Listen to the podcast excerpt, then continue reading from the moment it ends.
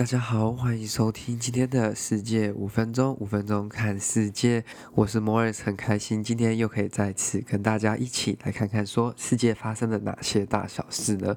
今天一样会用大概五分钟的时间来告诉各位，呃，一些比较有趣的或者是重要的国际新闻啦。基本上就是我自己看到，然后想说可以跟大家来分享一下的这种。新闻那不一定说是非常的特殊或者是重要，只是刚好看到。那首先第一则我们来看到的就是这个澳大利亚，呃，就是我们所说的澳洲，鲨鱼攻击人的这个事件呢，其实越来越多，就是在近期内。越来越多这种事情在发生了，像今年呢，就有七个人被鲨鱼咬死了，那是这个百年来最高的纪录。那今天这则新闻是来自 BBC。那在这个之前，其实鲨鱼咬死最多人的时候是一九二九年，当年有九个人被鲨鱼攻击死亡。然后今年已经到七个了，说算是近年来近百年来的最高了。那根据澳澳洲官方的 Australian Shark Attack File 的资料，今年总共有超过二十一起的鲨鱼攻击伤亡事件了。所以其实非常危险的，就是你找到一些比较开放的水域，就可能你会被鲨鱼攻击这样子。那有很多人就会说哦。究竟是为什么会有这样的原因呢？那这是因为运气的影响吗？还是怎么样？那其实有很多专家跟学者是说，有一些人今年的话，七起当中有一起呢，其实是有一个人他正在使用那种鱼叉捕鱼。那因为那个东西插下去之后，那个鲨鱼可能就我靠，这个人是在挑衅我，还是怎么样？他就觉得说，哦，这个人是在攻击我，他就反制的。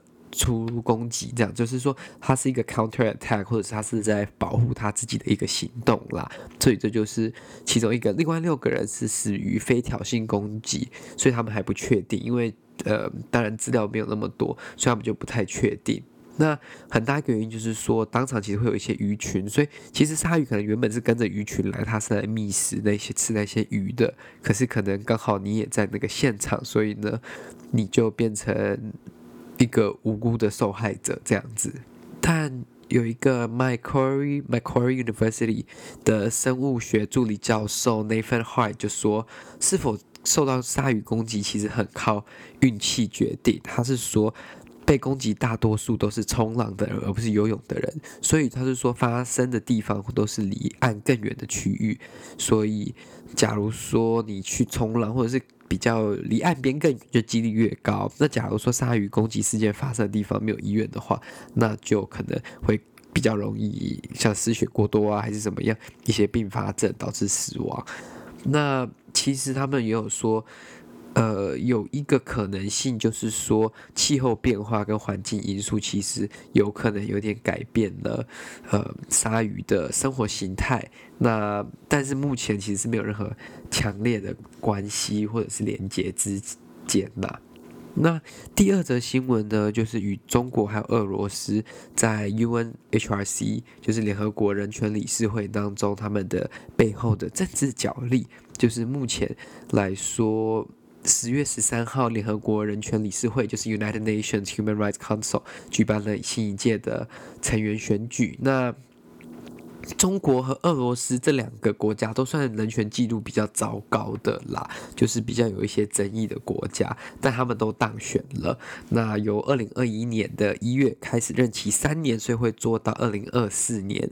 那很多专家就说，哦，这个是全球人权的运动的大倒退，或者是蛮多人都对这个有意见的啦。就像美国国务卿 Pompeo，其实在选举结束之后就发表一个声明说，哦，我们二零一八年六月退出这个 UNHRC 人权理事会是正确的，因为他允许这些人权侵犯者入选成员，然后并没有真的很努力的在捍卫人权，就说这个组织是没有用的。那当然，中国外交部发言人赵立坚当然又提出一个反对的意见，就说哦，没有，其实我们都是很注重人权、促进保护人权的。这其实就是一个呃政治国际政治角力持续进行中了。其实就像美中目前的贸易战，其实延伸到各个不同的政治角落啦。那人权这种议题其实是比较。呃，西方国家会拿来攻击一些像中国啊，或者是其他国家的一个议题，那这个其实就是一个蛮令人麻烦的状况啦。因为像中国可能会发挥这些他们在这个理事会上面的席次的一些权利或者是一些义务，那进而去换取西方国家或者是其他国家对中国的支持，然后这样子也可以避免西方国家一直对他有一些批评，因为比如说哦，我们真的有在努力这样子。那因为今天其实分享的新闻，第二则新闻是比较有深度或者说比较复杂啦，因为它涉及一些国际政治的角力以及一些呃联合国的组织架构。那希望未来还有机会再更仔细的去。剖析或者是分析这个问题，这样子。那因为今天有点超过节目的时间，那希望之后看要不要调整一下播放的时间，然后看可不可以讲更多的内容。那今天这一集呢，先到这里。希望各位有喜欢今天的内容，那欢迎各位到下面评论留言或者是订阅这个节目，然后也可以到脸书粉丝团告诉我你想听什么。谢谢大家，我们下次再见喽。